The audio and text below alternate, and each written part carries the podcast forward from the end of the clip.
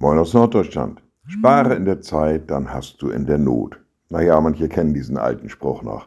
Damit wurde gesagt, dass man dann, wenn etwas vorhanden ist, von dem zurücklegen soll, um für die Zeit, wo weniger vorhanden ist, etwas überzuhaben. Ja, ein guter Rat. Vorrat, so hieß es auch mal früher. Vorrat ist ein guter Rat. Und was damit aber ausgedrückt werden soll, ist, dass man an die Zukunft denkt.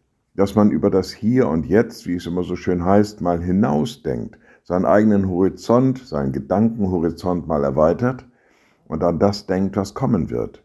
Nicht um davor zu erschrecken, sondern um heute schon Vorsorge zu treffen. Um heute schon Maßnahmen zu treffen, die die Zukunft vielleicht ein wenig angenehmer, vielleicht ein wenig schöner machen. Naja, spare in der Zeit, dann hast du in der Not.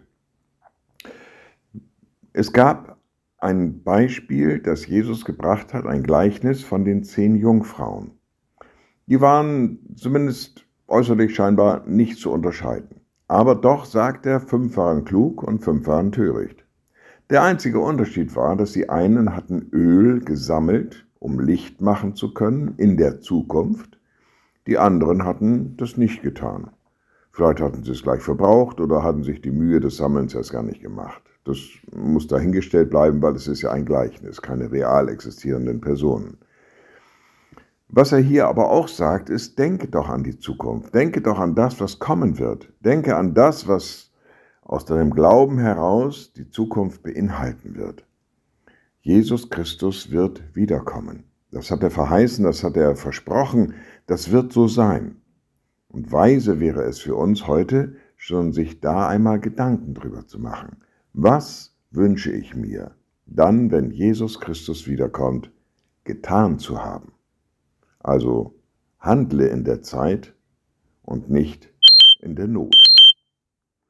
Liebe Schwestern und Brüder, ich lade Sie ein zu einem kurzen Gebet und anschließend zu einem gemeinsamen Vaterunser.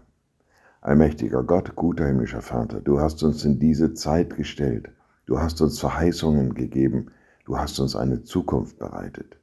Gib, dass wir weise mit diesen Verheißungen und dieser Zukunft umgehen, dass wir uns darauf einstellen, dass wir dafür arbeiten und uns heute schon Gedanken darüber machen und handeln. Und wir beten gemeinsam, unser Vater im Himmel, dein Name werde geheiligt, dein Reich komme, dein Wille geschehe wie im Himmel so auf Erden. Unser tägliches Brot gib uns heute und vergib uns unsere Schuld, wie auch wir vergeben unseren Schuldigern. Und führe uns nicht in Versuchung, sondern erlöse uns von dem Bösen. Denn dein ist das Reich und die Kraft und die Herrlichkeit in Ewigkeit. Amen. So seid gesegnet, bleibt behütet und bleibt gesund. Tschüss,